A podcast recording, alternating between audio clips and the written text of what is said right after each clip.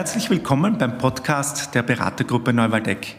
Mein Name ist Gregor Habinger, ich bin Berater bei der Beratergruppe Neuwaldeck und heute sitzen wir zu einem Herzensthema von mir zusammen, nämlich zum Thema Leadership im agilen Kontext.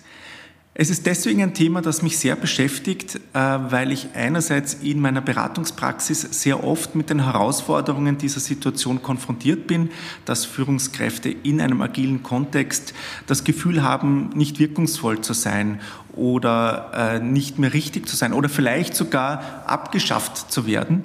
Und es ist andererseits auch für mich ein persönlich sehr wichtiges Thema, weil ich auch lange Jahre Führungskraft war und auch immer wieder in dieser Situation damit gekämpft habe, was es denn bedeutet, mit agilen Teams, in agilen Organisationen äh, zu arbeiten und gleichzeitig Führungskraft zu sein.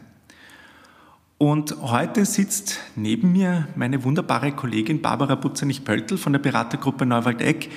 Barbara, stell dich doch mal ganz kurz vor und erzähl uns auch, warum ist denn auch für dich das Thema Führung im agilen Kontext ein spannendes Thema? Das ist ganz speziell äh, interessant für mich, wenn man so zurückschaut auf, auf, auf woher komme ich. Ich habe klassisch Marketing und Sales studiert, habe den Job ausgeführt, war relativ schnell auch Führungskraft und habe mich fast ein Jahrzehnt mit internationaler Führungskräfteentwicklung in Organisationen auch auseinandergesetzt. Das heißt, ich habe so die Beratungsperspektive, aber auch die eigene Perspektive gehabt und kam dann 2016 mit diesem systemischen Verliebtheitsblick zu der Beratergruppe Neuwaldeck. Und das Spannende war, die hatten ja damals schon Holacracy ähm, ein paar Jahre eingeführt gehabt und ich kam rein und habe mich am Anfang überhaupt nicht ausgekannt, ähm, wie die hier miteinander tun ähm, und bin eigentlich nach eineinhalb Monaten draufgekommen, das ist das Beste, was ich je erlebt habe. Und äh, mir ist wirklich ein Herzaufgaben, in diesem holakratischen Kontext zu arbeiten, habe dann auch gleich die Ausbildungen gemacht, bin hier mittlerweile zertifizierte Holacracy Coach und gleichzeitig aber auch ähm, in der Organisation unterschiedliche Circle Lead Rollen ähm, schon eingenommen habe. Das heißt, ich kenne so diese agile Führungskraftposition, keine Ahnung, mit äh, äh, unter Anführungszeichen kann man fast sagen, können wir vielleicht später nochmal drauf schauen, habe ich kennenlernen dürfen. Ich habe das spannend gefunden, meinen eigenen Prozess, so diesen aus dem klassischen Kontext kommen, hinüber in so einen agilen Kontext und was da die Unterschiede sind. Und für mich habe ich feststellen können, ich könnte mir es nicht anders mehr vorstellen. Ich könnte mir nicht vorstellen, in einem klassischen Führungskontext zu sein, obwohl ich ja mit vielen, unter Anführungszeichen, traditionellen Führungskräften auch arbeite. Ich kenne, arbeite mit beiden äh, Varianten und da, ja, und da ist irgendwie sowas entstanden von, da, da, steckt was drinnen, da steckt ein Potenzial drinnen, was auch Organisationen lernen können und Personen auch. Ähm, ähm, das hat ein ganz anderes Potenzial. Und für mich war es sowas wie mehr Freiheit, mehr Innovation, mehr Selbstverantwortung. Also das ist so sicher auch mein Thema. Ich liebe Verantwortung immer schon, seit kleines Kind. Und ähm, ja, das, das, das merke ich, das treibt mich an und das hat mich dann auch angetrieben, ähm, mit meinem Kollegen, den Frank Boos, dazu auch ein Buch zu schreiben, das Moving Organizations. Was ist das, was hier Organisationen bewegt? Und die agile Transformation ist so ein guter Hebel, und dass man sich als Organisation auf die vielen unterschiedlichen Herausforderungen, vor denen wir auch stehen, äh, dass man so draufschauen kann. Und wenn ich sage, was macht, was finde ich spannend, auf der einen Seite selbst zu leben und zu erleben und so beide Seiten zu kennen, ja? so die coole und ich sage es gleich dazu, auch die schmerzhafte Seite, äh, aber das auch äh, weitergeben zu können, weil ich glaube, da steckt ein enormes Potenzial drin. Wir als Beratergruppe Neuwaldeck sind eben holokratisch äh, organisiert und äh, egal, ob man jetzt Holacracy oder andere agile Organisationsformen auswählt, ähm, so kann auf den ersten Blick das irreführend sein, was man da sieht. Nämlich, wenn wir von außen auf Holacracy schauen, so gibt es keine Führungskräfte. Oder so sieht es zumindest aus. Und ähm, was dann viele Organisationen oder auch Personen, die sich damit beschäftigen, missverstehen, ist dieses, äh, ah, okay, wenn wir in das Agile gehen, es braucht keine Führungskräfte mehr und es braucht äh, auch keine Macht mehr. Macht ist auch noch so ein Wort, das im Deutschen auch noch sehr negativ konnotiert ist als Ausdruck. Ähm, ich glaube aber, dass es eben nicht so ist. Und wenn wir genau in Holacracy schauen, auch hier nur stellvertretend für alle anderen agilen Organisationsformen, dann finden wir sehr viel Macht und vor allem auch sehr viel Führung. Sie wird einfach nur anders verteilt oder anders gelebt. Ja? Und ähm, agile Organisation und Führung in einem agilen Kontext heißt nicht, ein Machtvakuum herzustellen. Es heißt nicht, dass äh, Teams amok laufen dürfen. Es heißt nicht, dass wir im Chaos ausarten, sondern absolut braucht es weiterhin Führung. Ob es manchmal vielleicht noch die traditionelle Führungskraft ist oder etwas anderes oder wie wir das gegenseitig verhandeln, da werden wir heute wahrscheinlich noch mehr darüber sprechen. Aber es heißt nicht, dass wir Dinge abschaffen. Voll. Also ich glaube, was da wichtig ist, Macht hat eine Funktion und jedes System hat Macht. Und die Frage ist nur, wie geht man damit um? Und im klassischen Führungskontext ist ganz viel bei der Führungskraft gebündelt und das ist auch gut so, weil es reduziert Komplexität und gleichzeitig ist aber das, was wir hier heute Organisationen begegnet, eine erhöhte Komplexität und die Annahme ist, äh, und auch das, was wir in Organisationen erleben, ist, dass es hilfreich ist, Macht zu verteilen, damit man mit dieser erhöhten Komplexität und dieser Vielfalt vor der Organisationen stehen und auch diesen Veränderungsdrang, der da mitschwingt auch, äh, damit der besser verteilt ist und hier mehr möglich ist. So, also ich zitiere da gerne Weik und Sutcliffe, die sagen, Vielfalt ist die einzige Antwort auf Komplexität und insofern, wie kann man mit dieser Vielfalt gut und produktiv umgehen? Das ist eine Form, ähm, worum es auch in Führung geht. So, das Bild ist für mich immer so, wenn ich auf Führung schaue und auch auf was, mit was muss ich umgehen, so im Unterschied von wo es früher vielleicht noch linearer war, wo erwartbar war, was kommt auf mich zu, ist es heute so viel, dass sowas wie ein Stau entstehen könnte. Und jetzt ist die Frage, wie kann ich das denn sinnvoll und gut verteilen? Und das ist so eher die Frage. Und was ist darin als Führungskraft meine Verantwortung? Und insofern finde ich es total spannend, dass ja eigentlich nur ein Shift ist, woanders hin, ja, und mehr darum geht, dass ich Führung expliziter mache eigentlich und auch gleichzeitig mein, in meinem Team irgendwie anders verteile, je nachdem, was für ein Modell ich habe. Es muss nicht hologratisch sein, es gibt ja ganz viele Formen, aber ich glaube, das ist so ein zentrales Element, dass ich sage so, hm, okay, Führung ist notwendig und wie können wir die hier verteilen? Und das Spannende finde ich, oder die häufigste Verwechslung ist, dass es nur ein Personenthema ist. Und das finde ich total spannend im agilen Kontext. Nein, hier können auch andere Dinge Führung oder Macht übernehmen. Und das ist spannend, weil das kann man an Prozesse auslagern. Das heißt, an mehr Prozesse, an mehr Vereinbarungen auch, die Teams miteinander eingehen. Ähm, und hier in diese Verteilung zu gehen, das finde ich spannend. Und ganz häufig wir haben ähm, erst die letzten Tage auch darüber diskutiert, ist sowas wie diese Verwechslung von Selbstorganisation, Agilität und das alles heißt, man haut den Mitarbeitenden alles hin und das wird sich schon irgendwie regeln. So selbst, das organisiert sich schon irgendwie selbst, diese Schwarmintelligenz oder so. Das ist aber nicht damit gemeint, weil das wäre aus, ähm, aus unserer Sicht Selbstüberlassung. Ja, so wie du vorher gesagt hast, Führung wird nach wie vor gebraucht und die Frage ist, was übernimmt und hier über Führung und wer übernimmt Führung so. Ja? Und das finde ich total spannend, weil eigentlich heißt ich muss diszipliniert an einigen Stellen sein oder auch so dieser Begriff Mastery ist der, der mich da bewegt, in etwas wirklich gut werden und da dranbleiben und nicht so in dieser Diffusität sein. Das ist auch tatsächlich das, was ich sehr, sehr oft in Organisationen sehe, nämlich dass wenn in Richtung Agilität oder Selbstorganisation gegangen wird, dass äh, Führungskräfte plötzlich loslassen und sagen, ich mhm. brauche nichts mehr zu tun oder ich möchte auch gar nichts tun, ich möchte nicht diese zarten Pflänzchen der Selbstorganisation zerstören und dann so ein Machtvakuum entsteht oder wie du es schön ausgedrückt hast, Selbstüberlassung. Und das ist für die wenigsten äh, Personen und Teams etwas Schönes. Äh, was ich also sehr oft sehe, ist, dass Organisationen sagen, sie wollen bessere Entscheidungen treffen, sie wollen rascher und flexibler werden, sie wollen schneller Entscheidungen treffen, gehen dann in Richtung Agilität und dann passiert genau das Gegenteil. Die Teams und die Einzelpersonen, die da drinnen sind, sind überfordert von dem, dass sie hier jetzt Entscheidungen treffen müssen, dass sie jetzt ähm, dieses und jenes tun sollen ähm, und wollen das gar nicht. Die wollen diese Macht nicht haben. Ja? Und da gehört es dann eben darum, implizites explizit zu machen, so wie du es auch sagst, ja? Dinge auszuverhandeln, klarer zu besprechen, vielleicht auch konsequenter zu sein. Aber das sehe ich sehr, sehr oft. Ja. Und ähm, auch aus einer anderen Sicht, die ich da vielleicht noch dazulegen möchte, also nicht nur aus dem, dass das einfach auch mal äh, passiert, sondern auch dies, diesem Gedanken heraus, äh, dass eine Organisation weiterhin ja auch etwas erreichen möchte und Wert zum Beispiel für ihre Kundinnen oder am Markt ähm, äh, erzeugen möchte. Und das nur dann geht, wenn die einzelnen Rädchen, die in dieser Organisation drin sind, auch ineinander greifen und diese Arbeit koordiniert ist, synchronisiert ist und es vor allem ausgerichtet ist an etwas ja, und alles in eine Richtung geht. Und das können wir nicht davon erwarten, wenn wir sagen, wir äh, haben jetzt selbst organisierte Teams zum Beispiel und sagen, ja, geht es jetzt in eine Richtung. Also da braucht es noch irgendetwas, was das Ganze orchestriert und das hier so das große Ganze auch noch herstellt. Ja. Voll, voll. Also, ich meine, da ist eh spannend, ähm, da kommt ja auch immer wieder das Purpose-Konzept ähm, ähm, zum Vorschein, je nachdem, wie halt eine Organisation noch tickt, so nach was orientiere ich mich, was möchte ich hier auch miteinander Neues lernen. Das finde ich auch noch so die zweite Frage, äh, immer so, wohin wollen wir, wofür machen wir das Ganze, sich am Purpose auszurichten weil das ganz einfach auch hilft, sich in dieser Komplexität, so irgendwie, ich sage immer so wie ein Nordstern, dass, dass das da ist, damit ich in eine gemeinsame Richtung gehe. Äh, und gleichzeitig finde ich, ist auch so diese Fragestellung, die mir jetzt in letzter Zeit sehr häufig begegnet, ist so, was gilt hier zu lernen? Und ich habe das äh, erst letzte Woche ähm, zu meinem Buch eine Diskussion gehabt.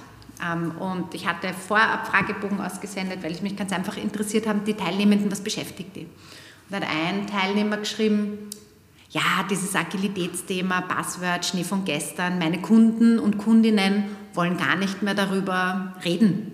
Ja, also es ist irgendwie ein, ein, ein abgefahrener Zug. So, so stand das da drin. Ich habe mir gesagt, aha, schauen wir mal drauf. Ich bin dann immer neugierig, was steckt denn da dahinter eigentlich? Und wir, waren dann, wir haben dann gestartet und wie immer starte äh, ich gerne mit der Komplexitätsmatrix, weil was macht die Komplexitätsmatrix? Sie nimmt noch einmal, sie spannt den ganzen Zyklus auf im Sinne von, wann ist eine effiziente Organisationsform hilfreich, eine mittelkomplexe und wann geht es aber auch um Agilität und äh, Selbstorganisation. Und diese Unterscheidung haben wir da besprochen und dann auch diese Haupttreiber, die ich und der Frank in unserem Buch beschrieben haben, wie die Digitalisierung, der Markt, der sich ändert und so weiter. Da haben wir, haben wir darüber gesprochen. Und auch das Thema Führung und Macht. Und dann meldet sich die Person und sagt, also ich war übrigens der, ähm, der das mit dem Agilität braucht man nicht mehr und wofür überhaupt war. Und jetzt denke ich mir gerade, voll spannend, oder? Also lassen wir mal den Begriff weg, aber wenn ich dir zuhöre, dann glaube ich, äh, dass wir uns alle damit auseinandersetzen würden, weil diese Form der Bewegung und des Anderswerdens sowieso alle betrifft. Und insofern ist die Frage, wie kommt man da gut hin und welche Übung und welches Miteinander üben, ist da hilfreich. Und ich glaube, darin haben Führungskräfte wirklich eine Verantwortung zu sagen, ja, da gibt es dieses Bullshit-Bingo, aber das meint man gar nicht damit, sondern die Frage ist, was für eine agile Spielfähigkeit muss ich hier mit meinem Team in meiner Organisation aufsetzen, damit dieses potenzielle Neue sich etablieren kann. Ähm, das finde ich eine, das beschäftigt mich gerade sehr, ja, so im Sinne von der, des zukünftigen Werdens versus gerade jetzt, ja, wie fühlt es sich an? Und das finde ich spannend, dieses Spannungsfeld. Und ich glaube, darin ähm, würde ich Führungskräfte ganz einfach äh, empfehlen, sich damit in irgendeiner Form auseinanderzusetzen. Weit weg von Worten, das ist auch etwas, was ich mir gerade ganz häufig begegnet. Äh, Transformation, was ist deine Meinung dazu? Oder wie ist das dort und dort? Und ich merke, jedes Mal hinter den Begriffen steckt was ganz anderes.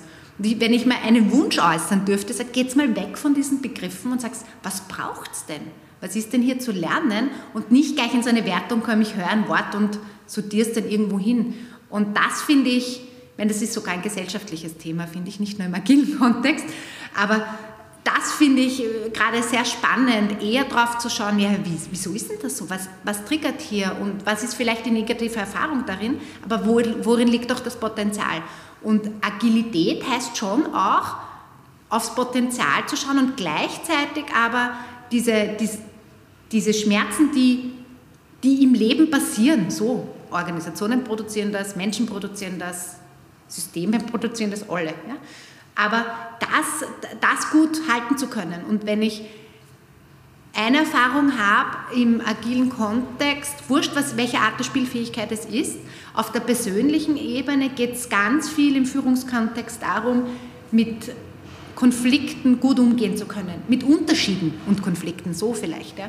Und ähm, ich glaube, darin klarer zu werden als Führungskraft, das gut halten zu können und ins Spiel zu bringen. Also nicht parken und den eigenen Rucksack damit vollfüllen. Ja, das ist auch sowas, wenn man das Gefühl hat, für im agilen Kontext der Rucksack als Führungskraft ist zu gefüllt, dann läuft hier äh, was nicht richtig. Das ist auch immer so meine eigene Reflexion. Das haben wir erst vor zwei Tagen besprochen.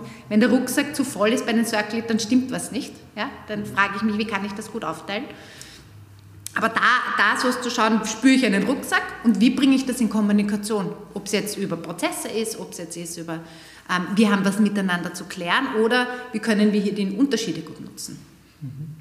Also ich bin da ganz bei dir, dass es äh, nicht nur eine Form von Agilität gibt, sondern unterschiedliche Formen, unterschiedliche Spielarten und man schauen sollte, wo man was gut einsetzen kann. Und auch da ähm, finde ich die Komplexitätslandkarte, so wie du es auch gesagt hast, sehr, sehr hilfreich. Vielleicht hilft es unseren HörerInnen, wenn wir ein bisschen über diese Komplexitätslandkarte auch erzählen und ein paar Worte noch dazu sagen. Babsi, was ist denn diese Komplexitätslandkarte und was sagt ihr denn so aus? Also die Hauptaussage ist, also sie unterscheidet mal zwei Faktoren, vielleicht ist das das eine. Das eine ist, wie, ähm, äh, wie hoch ist die Volatilität der Organisationen begegnet, also wie schnell drehen sich die Dinge, mit wie vielen Krisen setzt man sich auseinander, was gilt heute noch und morgen und also ist die Volatilität hoch oder niedrig. Und äh, die andere äh, äh Achse ist quasi die Varietät. Das heißt, je mehr differenzierte, maßgeschneiderte Produkte ich habe, jetzt äh, vereinfacht gesagt, äh, desto komplexer oder komplizierter wird es. Und die stellen das miteinander äh, in eine Relation. Und insofern stellt sich die Frage, je höher die Volatilität und je höher die Varietät, desto komplexer wird es für Organisationen. Und, ähm, und gleichzeitig heißt es aber auch, wenn die Volatilität niedrig ist und die äh, Varietät niedrig, dann ist es halt nicht komplex. Und dann ist vielleicht eine agile Spielfähigkeit nicht immer die richtige Antwort.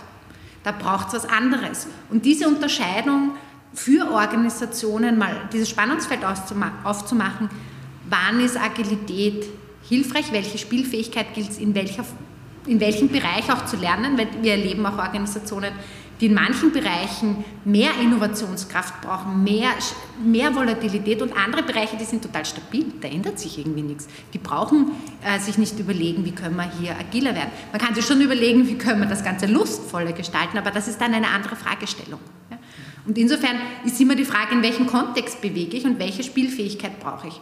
Wenngleich die große Annahme ist, dass man sich als Organisation im Ganzen damit auseinandersetzen sollte, weil die These ist, dass durch die Digitalisierung und durch diese ähm, vielen Vernetzungen, die globalen, ganz einfach Veränderung gebraucht wird, im Sinne von einer anderen Antwortfähigkeit zu finden darin.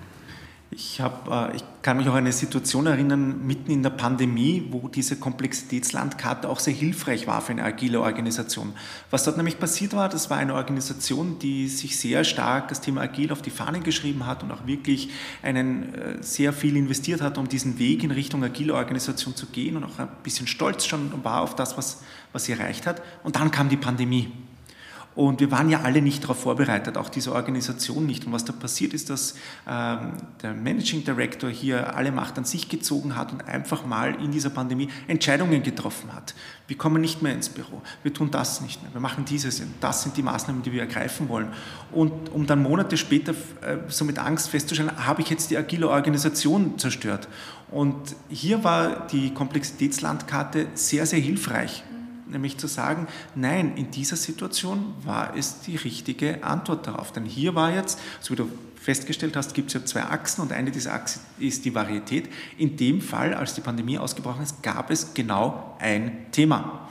Alle anderen Themen waren plötzlich vom Tisch. Und wenn es nur ein Thema gibt, eine niedrige Varietät, dann brauche ich nicht über Agilität nachdenken und nicht über agile Prozesse, sondern da sind wir in einem anderen Bereich und da kann es durchaus dann auch mal ähm, von oben herab sozusagen sein oder sehr, sehr traditionell als Führungskraft Entscheidungen treffend, was übrigens im Nachblick auch für die, für die MitarbeiterInnen sehr hilfreich war. Die haben gesagt, da war jemand, der hat uns einen Weg vorgegeben, der hat uns durch diese Situation geholfen und dann später ist die Organisation wieder gegangen. Also das kann man auch mit dieser Komplexitätslandkarte machen, so einfach zu erklären, warum in unterschiedlichen Situationen, aber auch, so wie du sagst, in unterschiedlichen Kontexten, zum Beispiel unterschiedliche Teams, unterschiedliche Bereiche, unterschiedliche Abteilungen, warum es da unterschiedliche Spielformen braucht, aber ich bin der persönlichen Überzeugung, dass im agilen Baukasten so viele schöne Dinge sind, wo wir uns immer wieder ein paar Sachen rausnehmen können, auch wenn wir in einem Bereich sind, der zum Beispiel sehr effizienzgetrieben ist und wo es auch sinnvoll ist, effizienzgetrieben zu sein. Wollen wir doch mal gemeinsam schauen, wir haben jetzt so ein bisschen darüber geredet, ähm, dass es unterschiedliche Spielformen von Agilität gibt. Was aber all diesen Spielformen so ein bisschen gleich ist, dass es immer so ganz viele Fragezeichen vor allem für Führungskräfte erzeugt. Ähm, schauen wir doch mal darauf, was ist denn so eine Führungskraft in einem agilen Kontext? Was bleibt denn noch so übrig, wenn wir so das klassische Command und Control jetzt sagen, das wollen wir eventuell nicht mehr oder vielleicht doch? Ne? Fragezeichen. Barbara, was bleibt denn so übrig? Was bleibt übrig? Ähm, spannende Frage, weil ich glaube, es gibt nicht die eine Antwort, aber es gibt so ein paar Dinge, die, finde ich, im Vordergrund stehen. Und das eine, das haben wir schon erwähnt, wenn als Führungskraft geht es darum, sich zu überlegen, was ist hilfreich, dass in meinem Entscheidungsbereich bleibt und was nicht. Und wo kann man schauen, dass, wie können wir hier Autorität und Führung verteilen? Was heißt das konkret? Ähm, man macht sich zu, ein, ein, Beispiel, was so eine Führungskraft machen könnte, ist, sich bewusst zu machen, okay, welche Rollen haben wir hier im Team? Wer hat welche Entscheidungskompetenz äh, und welche Verantwortlichkeiten und in dem dann zu sein und sich dann zu überlegen, okay, wie laufen denn hier bei uns Entscheidungsprozesse? Das heißt, agile Führungskräfte haben ein ganz ein gutes Gespür dafür auf der einen Seite, wie gehen wir mit Entscheidungen um und führen das auch in Teams ein, also unterschiedliche Entscheidungsprozesse, sind ganz dabei, Dinge, die so laufen, total vielleicht an manchen Stellen auch gut laufen, explizit zu machen. Das heißt, über Rollenkonzept, ein Rollenkonzept zum Beispiel ähm, sichtbar zu machen, hey, das tun wir hier und die, welche Rolle erfüllt hier welchen Zweck und welche äh, Aufgaben sind damit verbunden. Äh, und gleichzeitig hat Führung in dem Kontext häufig äh, die Aufgabe, einen, so eine Form von Moderation einzunehmen. Ja? Also so im Sinne von, welche Praktiken müssen wir hier miteinander lernen, ähm, damit wir noch antwortfähiger auf den Markt sind. Zum Beispiel ähm, in der Art und Weise, wie wir zusammenarbeiten. Ja? Also das heißt, man schaut auch auf die, auf die Seite von, wie läuft hier Zusammenarbeit, was ist hilfreich, was ist weniger hilfreich und gleichzeitig aber auch zu schauen, okay, wie gehen wir mit Konflikten um, mit Unterschieden bringen. Das wäre zum Beispiel eine richtige Führungsaufgabe häufig. Außer das Team ist so reif, dass man sagt, und die Führungskraft sagt, eigentlich brauche ich das nicht mehr machen, ich übergebe das oder das Team kann das dann eh schon selbst. Und insofern ist Führung äh, mehr so ein Enabler von äh, Teammitgliedern und schaut ganz einfach darauf, dass die gut äh, ins Spiel kommen, so wie ein Trainer halt auch. Ja? Also ein Trainer spielt ja ganz selten beim Fußball jetzt äh, äh, am Spielfeld mit, ja? oder eigentlich gar nicht, nur im Hobbyfußball vielleicht manchmal. Äh, aber genau das, das wäre so, so, so die Denke, ja? nicht selbst dauernd am Spielfeld rumlaufen äh, und im Idealfall dann irgendwie auch an diesen Schnittstellen zu arbeiten. Ja? Also gerade spannend ist, wenn man ein agiles Team hat und der Rest der Organisation nicht agil ist, dann habe ich auch hier Aufgabe zum Sinn, was muss ich hier schützen, damit Agilität leben kann und äh, wie kann ich hier auch eine gute Übersetzungsleistung in die Organisation bringen. Und das heißt ja, da kommt dann meistens der Begriff der Ambidextrie auch noch einmal zum Tragen, so im Sinne von dem einen Kontext äh, muss ich, gehe ich mehr auf äh, Sense and Respond und arbeite hier in diesen Schleifen und das andere ist so, okay, äh, da muss ich mich anders verhalten. Was ist denn hier der Modus? Ja? Und vielleicht ist es Control, aber vielleicht ist es auch was anderes. Ja? Und in diesen Spannungsfeldern zu arbeiten, ist da häufig eine Führungsaufgabe. Ich, ich finde diese Metapher mit dem Trainer, wie jede Metapher hat sie irgendwo auch seine Grenzen, aber ich finde sie deswegen eine sehr hilfreiche oder schöne Metapher, weil sie wirklich äh, zeigt, dass, ähm, dass es jemanden gibt, der am Spielfeldrand steht, nicht mitspielt mhm. und trotzdem, wenn hier eine Person am Spielfeldrand steht, ist das Team besser. Ja? Also jetzt in mhm. dieser Fußballmetapher und, und so, das glaube ich, da bin ich wirklich der festen Überzeugung, ist es auch in Organisationen. Ähm, Führungskraft in einem agilen Kontext bedeutet oft ein bisschen loszulassen, nicht mehr mitzuspielen, nicht mehr mitzumachen. Aber trotz allem, wenn wir nicht da wären, also das heißt nicht sie abzuschaffen, wenn sie nicht da wären, würde es schlechter laufen. Und ich würde das, was du sagen würdest, äh, auch gerne umschreiben mit den Worten, einen Rahmen zu schaffen. Einen Rahmen, in dem diese Organisation, also in dem äh, ein agiles Team zum Beispiel oder ein agiler Bereich äh, gut funktionieren kann und möchte zu dem, was du gesagt hast, noch dazulegen, ähm, je geht es auch darum, hier einen inhaltlichen Rahmen zu schaffen in, in Richtung des, der, der, strategischen Ausrichtung, der Ausrichtung der Organisation. Ja, also hier so zum Beispiel ein Blick auf den Markt ja, oder das der Kundin mitzugeben, äh, aber auch den Kontext der Organisation zu verstehen. Also ein Team ist nicht nur dann erfolgreich, wenn es jetzt zum Beispiel Wert äh, an den KundInnen bringt, sondern auch erfolgreich im Organisationskontext äh, arbeiten kann. Und da kann eine Führungskraft sehr gut helfen, hier diesen Rahmen zu bieten, äh, notwendige Abhängigkeiten mit anderen Teams zum Beispiel aufzulösen, äh, Arbeiten zu koordinieren, Arbeiten zu synchronisieren, Erfahrungs- und Austauschformate zu etablieren, wo auch Wissen ähm, über Teamgrenzen und Abteilungsgrenzen hinweg geteilt wird.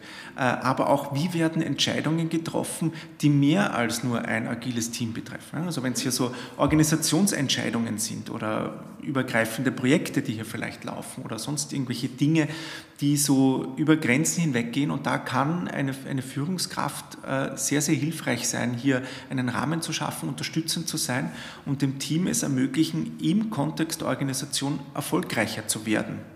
Wenn ich, wenn ich so auf meine Projekte schaue ähm, ähm, und auf Kundinnenbesuche und so weiter, dann finde ich es total spannend, was für eine zentrale Rolle Führungskräfte da haben. Weil, und das zeigt auch übrigens die Forschung, also ähm, ähm, zum Thema Selbstorganisation, ähm, dass gerade bei der Einführung von so einem neuen System ja, und von so einer neuen Denke, und die bürstet schon einige Male gegen den Strich, ja, können wir nachher auch noch drauf schauen, aber das Spannende ist, dass Führungskräfte so in die Verantwortung kommen, das Ganze zu halten. Ja? Und das finde ich total interessant. Je, überall dort, wo wir sind, braucht so dieses hey, wir halten das, ich bleibe dabei, ich kenne mich aus. Also da kommen so mehr, das eine ist dieses wirkliche Halten am Anfang von, von dem Kontext und, und sagen, so gehen wir. Wir waren erst vor kurzem zum Beispiel bei Keber mit einem Kunden bei einer Learning Journey und die haben gesagt, das ist nie gewackelt. Das war nie die Frage ob, sondern die Frage war immer, wie lernen wir. Aber ob keine, war keine Option. Und das ist, finde ich, ganz einfach spannend, dass ich das immer wieder erlebe. Und das Zweite ist, was dazu kommt, ist auch, wenn ich jetzt Führungskraft von einem Team bin zum Beispiel, dann bin ich auch im ersten Schritt Know-how-Trägerin. Ich bringe das Neue hinein und versuche mit meinem Team hier gemeinsam zu lernen. Und, und, bring, und in dem Moment, wo die im Ding sind, dann bringe ich das, den nächsten Entwicklungsschritt. Und insofern ist es spannend, dass Führungskraft viel stärker an diesem Entwicklungsthema dran ist. Ja? Nicht nur auf der Produktebene vor allem, sondern hier, was wir im Buch beschreiben, was diese soziale Innovation, was muss hier sozial neu und alles gelernt werden, dass anderes Operieren möglich ist. Und ähm, das finde ich total interessant. Ähm, und da erlebe ich viele Führungskräfte, die am Anfang total euphorisch sind und nachher irgendwann so da sitzen und so sagen so, oh, es ist schon ziemlich viel Hacken. Vor allem auch, so ein, weil man erst dann draufkommt, was für Glaubenssätze wirksam sind. Und ich kenne das von mir selber, dass man dann so erst in dem Moment, wo man nicht mehr schnell die Entscheidung selber trifft, weil es vielleicht wer anders anders trifft ja, oder auch die Kompetenz woanders liegt, halte ich das aus? Kann ich, kann ich damit in Kontakt, wie gehe ich mit dieser Unsicherheit vielleicht auch um? Ja? Und das ist so, im Kern geht es ja, glaube ich, für Führungskräfte, dieser erste Lernkontext ist dieses Umgang mit Unsicherheit und Unplanbarkeit, weil das muss genau das ganze Team auch machen. Mhm. Und was tut das mit mir, wenn ich unsicher bin und wenn Plan, kein Plan da ist? Ja? Das finde ich eine, eine, spannende Situation, wenn wir kurz drauf schauen, ähm, wo, wo sehr viel auch immer so Missverständnisse sind und sehr viele Herausforderungen aus der Situation. Was mache ich jetzt mit einem selbstorganisierten Team? Und ich sehe gerade, das läuft in irgendeine Richtung schief. Und ähm, und da hätte ich zwei Antworten drauf oder zwei Erklärmöglichkeiten. Das eine ist, äh, Agilität bedeutet nicht, äh, die Klappe zu halten, wenn ich etwas sehe, was in die falsche Richtung läuft. Ähm, also hier als Führungskraft nicht zu sagen, okay, die werden es schon machen und dann lasse ich sie halt mal gegen die Wand laufen. Ja, oder es gibt auch dieses Sprichwort, wir lassen das Kind mal auf die heiße Herdplatte greifen. Mhm. Äh, wenn es in einem kritischen, organisationskritischen oder businesskritischen Kontext ist, nein, natürlich, wenn ich etwas sehe, darf ich sehr wohl das sagen. Es ist vielleicht die Art und Weise, wie ich damit umgehe, eine andere, hängt vom Kontext ab, aber natürlich darf ich etwas sagen. Und das andere ist, und du hast das vorher schon erwähnt, äh, Barbara, und äh, das ist hier auch nochmal ganz, ganz relevant, äh, implizites explizit zu machen. Hier ganz klar zu machen, wie gehen wir mit solchen Situationen um. Ähm, wie treffen wir hier Entscheidungen? Wie wollen wir dieses und jenes machen und hier klare Regeln und eine klare Struktur zu schaffen, wo es der Führungskraft immer noch erlaubt ist, etwas zu sagen oder auch nicht, aber das kann man ja vereinbaren gemeinsam. Ähm, vielleicht stelle ich da gleich was dazu, weil ich ganz einfach extrem gute Erfahrungen habe mit dem Clear Leadership Modell von äh, Chevy Bush, ähm, weil da geht es genau darum. Da kann man selbst üben, wie ich implizit das explizit mache. Und deswegen finde ich das so hilfreich, äh, weil einer unserer Hauptthesen, die wir auch haben, die haben wir auch im Buch beschrieben, aber das ist auch das, was uns permanent beschäftigt, ist die Art und Weise, wie ich Dinge in Kommunikation bringe. Und der Erfahrungswürfel von Sherby Bush erinnert vielleicht manche auch an, an, an, Rosenberg, aber der hat so eine Komponente, die ich besonders spannend finde. Ähm, da geht es nämlich darum, dass ich mein Inneres, meine innere Welt, die sich in meinem Kopf zusammenbraut, nach außen bringe. Und das ist, ähm, wie mache ich das? Und vielleicht gebe ich ein Beispiel. Ähm, so, das eine ist, äh, äh, wenn ich, ich nehme jetzt ein privates Beispiel, ihr kennt das vielleicht manchmal, es gibt so zwei Tage, oder? Der eine Tag, wo man äh, zu Hause ankommt und äh, überall die Geschirrtücher sieht und die, oder die Sachen, die rumliegen und dann denkt sich, Alter, können die nicht selbst, die Kinder und der Partner und so, ja? zusammenräumen. Und dann gibt es die Tage, da hupft man nach zu Hause hin und denkt sich, ah, super cool, alles ist voll schön. Ja? Also so mal dieser Unterschied. Was passiert meistens im ersten Fall, wenn es ausschaut in meiner Welt? Man pflaumt irgendwen an. Und, äh, und gleichzeitig kennt sich mein Gegenüber nicht aus, weil am einen Tag ist man wurscht und am anderen Tag ist man wichtig. Was ist da? Ich sage dann immer, das ist so der Defizitblick, den man manchmal hat. Und spannend ist ja dann, wie bringe ich das in Kommunikation? Und dann ist so ein Moment von, ich beobachte, überall liegen die Sachen rum. Ja, so. Und dann schaue ich, was, was löst das für Gedanken aus? Also ich sehe nur, da liegen Sachen rum, das kann dir jeder so auch mitteilen. Aber die Story, die ich im Kopf habe, ist, jetzt war ich drei Tage unterwegs, ich habe nur kackelt und die alle hier zu Hause ja, ähm, lassen alles liegen und stehen und kümmern sich da nicht drum. Und was löst es bei mir aus? Irgendwie denke ich mir, ähm, anscheinend muss ich immer da sein. Und dann denke ich mir noch, ähm, die haben voll den Spaß und, und ich äh, ähm, ähm, ähm, bin hier so die Verantwortungsvolle. Und was löst das dann wieder bei mir aus? Dann wäre ich ein bisschen ärgerlich und vielleicht auch traurig, weil ich in der Zeit nicht da war. Und was löst das dann wieder für Gedanken aus, dass ich so eine Fantasie habe? Was haben die da alles gemacht? Ja? Und wie er jetzt tut, das ist das, was ich laut sage. Ich komme nach Hause und genau die Gedanken und die Gefühle, die es auslöst, das erzähle ich auch. Und dann sage ich, und, ich, und so, mein Wunsch ist dann vielleicht sowas wie, ich möchte eigentlich nur mich ausrasten und äh, nicht das Gefühl haben, ich muss das hier wegräumen. Und dann sagt mein Gegenüber, ob es jetzt meine Kinder oder mein Mann sind, boah, spannend, klingt nach einer anstrengenden Tage, oder? So, und ich so, ja, voll. Und dann sagen sie, ja, rast dich aus, ich höre dein Bedürfnis, heißt noch immer nicht, dass alles gelöst ist dann. Aber, und das ist etwas Implizites explizit machen.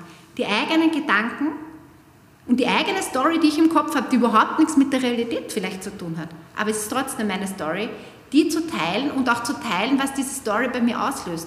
Und das Spannende in meiner Erfahrung war, ist darin auch, ähm, dass du auf einmal selber drauf kommst, was ist denn in mir los? Ganz häufig ich, sage ich was, tue ich was, äh, platzt was raus aus mir. Ja? Man ist ja meistens in so einer Routine drinnen. Ähm, und das unterbricht das ein bisschen und ich komme auf einmal drauf, es ist meine eigene Story. Die hat mit dem Kontext wahrscheinlich da gar nichts zu tun. Und das finde ich sehr spannend. Das wäre so eine erste Übung, diese Differenzierung zwischen Beobachtung, Gedanken, Gefühle und was ist mein Wunsch darin. Und dahinter steckt eine Haltung, die heißt, ich mache mein Inneres explizit, ja, meine Story. Und das heißt jetzt nicht Seelenstriptease, das meine ich damit nicht. Ja.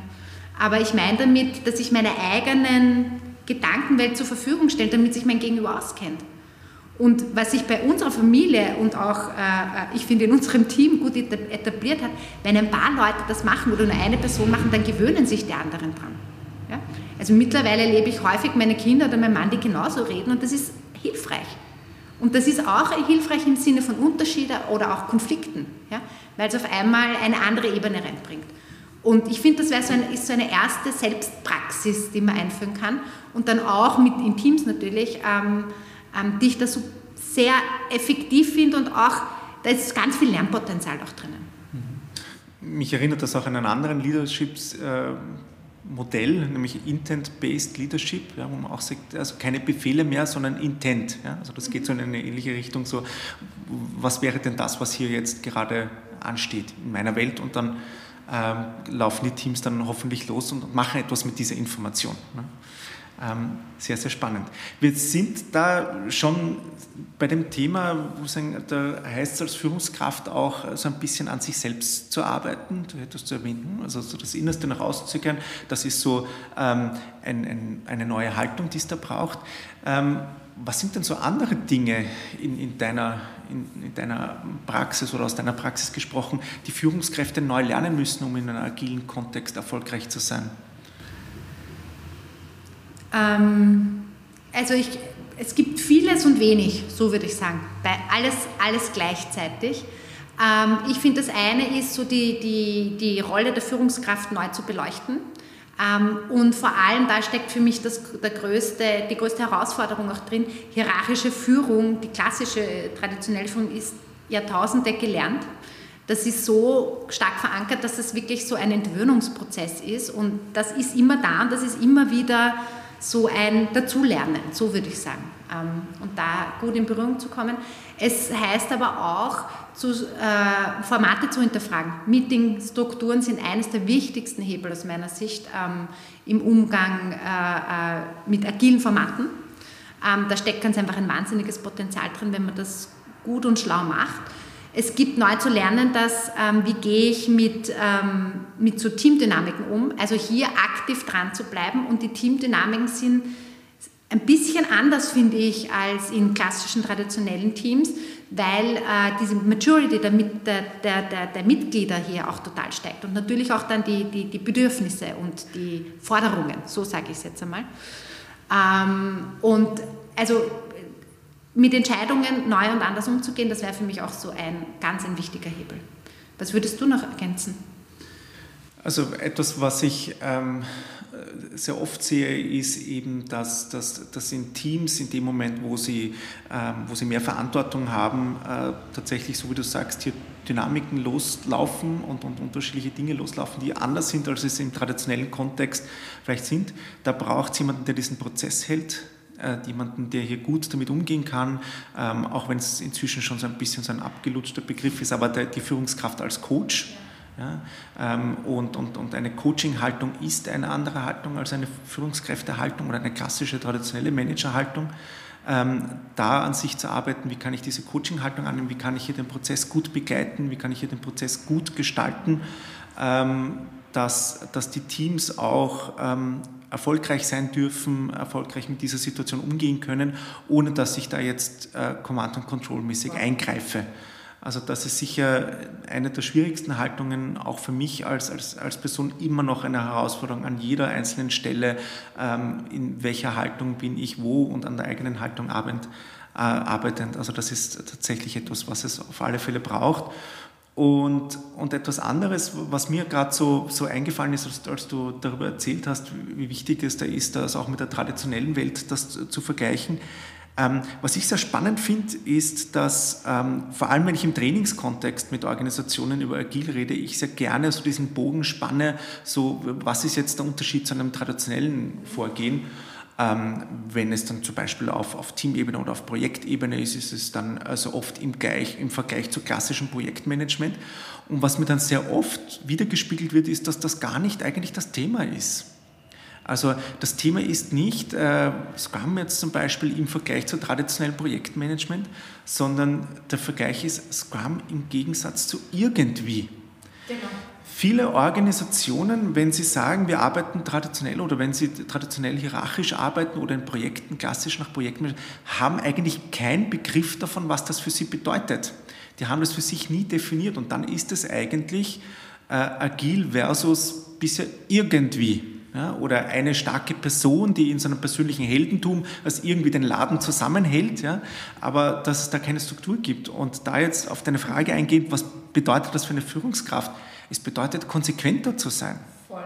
Es bedeutet, Strukturen aufzusetzen. Und agil ist nicht Chaos, sondern sehr oft genau das Gegenteil davon. Also wenn wir jetzt ähm, so klischeehaft sagen, wir führen jetzt zum Beispiel Scrum ein im Vergleich zu einer Organisation, die Projekte halt so bisher irgendwie gemacht hat, ist es plötzlich ein sehr strukturierter Prozess im Vergleich zu irgendwie.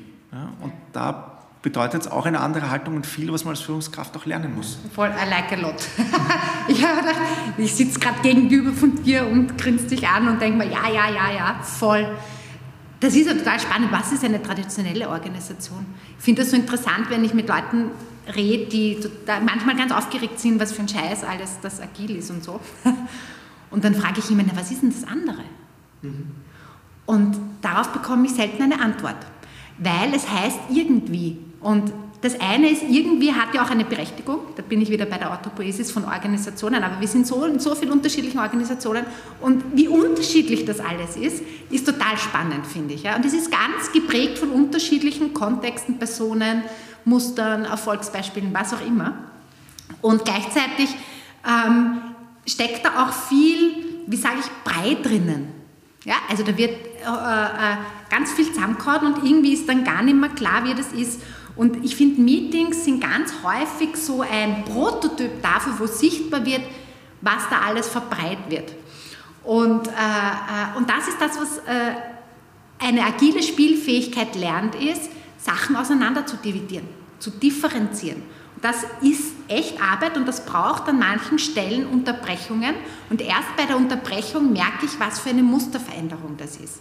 Und die häufigste, weil ich es das letzte Mal wieder gehört habe, und ich ganz einfach selber die Erkenntnis habe, so mit der Frage, wie, na, wie ist denn das, wenn neue Mitarbeitende kommen und so, so weiter und was sind die Herausforderungen und was lernt man da? Und dann sagt die, die eine bei der Learning Channel, sagt, irgendwann kommt man drauf, dass nicht alles, was man selber sagen will, wichtig ist in jedem Moment und dass man manchmal die Klappe hält, weil das keinen Unterschied macht und nicht wertvoll ist. Und das klingt jetzt total einfach, ist es aber nicht. In dem Moment nämlich, wo ich so Meetingsformate manchmal einführe und sage, na, das ist jetzt nicht relevant, dann sind die Leute mega beleidigt, weil wir sind so gewohnt, überall unseren Senf dazu zu geben, ohne ob dass ich jetzt Expertise habe oder dass es jetzt vielleicht für dieses Projekt einen Unterschied macht. Und das ist allein nur ein Beispiel, das ist ein Riesenmusterbruch, der wirklich Übung braucht. Ja? Und äh, auch da, sitzt man selber da, ich würde jetzt gerne, aber ist ein Unterschied so. Und das ist, finde ich, total interessant. Und da entstehen dann Teamdynamiken. Das ist auch der Grund, warum man in Agilität häufig auch den Gruppen, äh, diese Gruppendynamik wieder nutzt, um zu sehen, okay, was passiert denn, wenn hier wer wie agiert. Ja? Und das zu beleuchten, gruppendynamische Prozesse, auch in dem, was ist meine Rolle, in dem mein Impact, den ich da generiere, auch, ähm, ähm, finde ich super spannend. Gell? Ich finde es gerade äh, spannend, dass du Meetings erwähnst. Ich finde es deswegen spannend, weil wir auch gemeinsam vor einiger Zeit äh, Zeit bei KundInnen verbracht mhm. haben, wo wir auch an den Meetings gearbeitet haben und der Kunde sehr irritiert war, warum wir jetzt mit, mit Meetings starten. Wir wollten ja über etwas anderes reden. Ähm, ich finde aber tatsächlich, dass es wert ist, ähm, auch egal ob es um Agil geht oder andere Themen, an den Meetings zu arbeiten, weil das das ist, wo die MitarbeiterInnen am frühesten mit Themen in, in Berührung kommen und wo es den meisten Impact hat. Ähm, also mit Meetings arbeiten und an Meetings ähm, viele agile Dinge auch mal auszuprobieren, kann ein guter Start sein. Voll, voll. Also gerade so, das, ist, das betrifft dann das Team, Meetingstrukturen auszuprobieren, was ist hilfreich, was nicht. Also ein wichtiger Hinweis ist auch, Meetings zu moderieren. Ähm, und das muss interessanterweise nicht die Führungskraft sein. Also im holakratischen Kontext sagt man sogar, Leute, die stark inhaltlich involviert sind, sollten nicht ähm, ähm, ähm, ähm zu viel mitarbeiten ja, äh, oder moderieren, dass sie mitarbeiten können. So. Ähm, ja, finde ich voll spannend. Ja. Also da, da ins Ausprobieren zu gehen und zu schauen, was funktioniert, was funktioniert nicht, was ist hier für uns hilfreich, ohne in diese Falle zu tappen, nur weil ich es nicht mag, weil es so ein Musterbruch ist. Weil, so, ja? Und eher da dran zu bleiben. Und ich habe ähm, eine, eine, eine, große selbstorganisierte äh, Gruppe mit 25 Leuten, wo wir zum Beispiel ein Tactical Meeting ein, eingeführt haben. Das war also am Anfang, haben wirklich alle gesagt, ich weiß nicht, das ist nichts für mich und so und waren echt die ersten drei Male und da man, musste man ganz einfach immer auch in die Reflexion und was lernen wir hier, die können sich das heute nicht mehr anders vorstellen. Wir schaffen, wir sind wirklich viele Leute, jede und jeder kann zu Wort kommen und wir schaffen in einer Stunde 30 Agendapunkte und haben die Zahlen abgedatet, die Projekte abgedatet. Und das finde ich schon ein Wahnsinn. Ja? Und die gehen jedes Mal raus und sind so geflasht und sagen, sie kennen das in der klassischen Organisation nicht, weil da geht halt jeder hin und wirft sein Ding rein. Ja? Und das finde ich cool. Ja, also das, das Tactical ähm, ist ein, ein, gutes Beispiel, auch für die, die es nicht wissen, äh, was es ist. Ähm, ist trotzdem, äh, glaube ich, ist, ist gut erklärbar. Tactical und Governance teilen wir bei Holacracy und ohne in, in die Details zu gehen. Was hier passiert ist, dass auf den ersten Blick Meetings mehr werden. Also plötzlich werden hier mehr Meetings. Ähm, tatsächlich aber, wenn man die konsequent äh, durchzieht, wird es schlussendlich weniger Meetings, weil wir viel weniger Abstimmung hier brauchen, Abstimmung dort, Koordination, Synchronisation, Entscheidungen dort, die nochmal irgendwo verschoben werden. Und das wäre auch wieder äh, ein schönes Beispiel für dieses implizite, explizit machen. Hier jetzt am Beispiel der Meetings, was im äh, agilen Kontext sehr oft passiert und was als Führungskraft etwas ist, was ein, ein guter erster Schritt sein kann. Ne? Zu sagen, was ist denn der Purpose dieses Meetings? Ganz und und wirklich nur Dinge zuzulassen, die hier auch dazu passen, hier sehr, sehr explizit werden in, in, in dem, wie Meetings durchgeführt werden. Ja, was ich vielleicht auch noch dazu stellen wollen würde, ist, und das ist schon etwas, ähm, was auch immer wieder viele überrascht, es geht mehr um Beziehung, um Beziehungsklärung. Wie arbeiten wir zusammen? Wie läuft unsere Zusammenarbeit? Und das gibt es ja eh schon lange, könnte man jetzt sagen, also so dieses Teambuilding, was ich einmal im Jahr mache. Ähm, hier geht es darum, eigentlich um eine Regelmäßigkeit in dem zu bekommen, weil so äh, die Beobachtung und die Erfahrung ist, dass wenn ich nicht immer wieder darauf schaue, ähm, dass das nicht hilfreich und produktiv ist und dadurch auch diese hohe, der hohe Anspruch im Agilen immer wieder anspielbar zu sein für Kundinnen, für Kunden, für neue Dinge, für Innovation, auch dieses andere, dieses Psychological Safety Kontext braucht und an dem regelmäßig zu arbeiten, so wie Pflegen eigentlich. Ähm, das ist da extrem wichtig und da kommt Führung wieder ins Spiel. Wie stelle ich den Psychological Safety wirklich her? Weil erst wenn die Psychological Safety da ist, dann ist die Change Readiness auch da und da gibt es Zusammenhänge und ja, auch darin gibt es viel zu lernen. Da fällt mir ein, ein, Zitat von Siegfried Hagen ein, der gesagt, bitte nicht helfen, es ist auch so schon schwer genug. ähm, und äh, genau das ist es, was wir von Führungskräften erwarten. Also nicht einzugreifen und zu sagen, ich, ich treffe jetzt mal eine Entscheidung oder ich fahre jetzt drüber, aber auf alle Fälle den, den Rahmen zu schaffen, wo sich diese Personen selber helfen können. Ja, und da geht es um Psychological Safety, da geht es um Meetingformate, da geht es um äh, Strukturen, da geht es um Kultur, da geht es um Kultur-Teamdynamiken, da geht es um dieses und jenes. Ähm, um einfach sicherzustellen, dass, dass äh, agile Teams, agile Organisationen äh, erfolgreich sein können. Mhm. Damit kommen wir auch langsam zum Ende unseres Podcasts. Vielleicht zu guter Letzt, liebe Barbara, gibt es etwas, was ich dich noch nicht gefragt habe, was du gerne noch erzählen möchtest? Ah ja, die Wunder, die, unsere Wunderfrage, oder? Zum Schluss. Ah, was hast du mich noch nicht gefragt? Ähm ich glaube, was mir jetzt noch, was so aufgepoppt ist nochmal, ist, ähm, dass auf der einen Seite ich einen enormen Respekt habe vor Führungskräften, die diesen Weg gehen, ähm, weil es ganz einfach wirklich, man geht außerhalb der Komfortzone. Ja? Und ich glaube, diese Demut braucht es auch, dass wenn ich Veränderungen hier antreiben will, das braucht auch aus dieser Komfortzone auszusteigen. Ähm, und das ja, sich das zu erlauben, dass es ein Lernprozess ist und dass es alle Facetten von Lernen hat. Ich glaube, das wäre mir an der Stelle noch wichtig und sich da ähm, ja, einen Kontext zu suchen, wo ich mich austauschen kann, wo ich ähm, ja, meinen eigenen Lernprozess begleite. Ja, also für sich selber da gut drauf zu schauen, was brauche ich, damit ich dieses Lernen gut ähm, weiterführen kann. Ja, also auch wenn ich auf mich schaue, also permanent in diese Reflexion zu gehen, zu schauen, was sind da hilfreiche ja, Maßnahmen oder keine Ahnung, ähm, Unterstützungsmechanismen. So. Ja, dann danke ich vielmals. Äh, danke auch fürs Zuhören. Ähm, wenn Ihnen das Thema gefallen hat und Sie Freude daran haben, über das Thema mehr zu hören und vielleicht sogar auch Führungskraft sind und in dieser Situation sind, möchte ich Ihnen auch unseren Agile Leadership Campus ans Herz legen. Das ist die Ausbildung von der Barbara und von mir, die wir anbieten für Führungskräfte im agilen Kontext. Ansonsten freuen wir uns über jeden Like auf äh, diesen äh, Podcast äh, auf der Podcast-Plattform Ihrer Wahl und bis zum nächsten Mal. Ja, danke, danke fürs, fürs Zuhören. Ciao.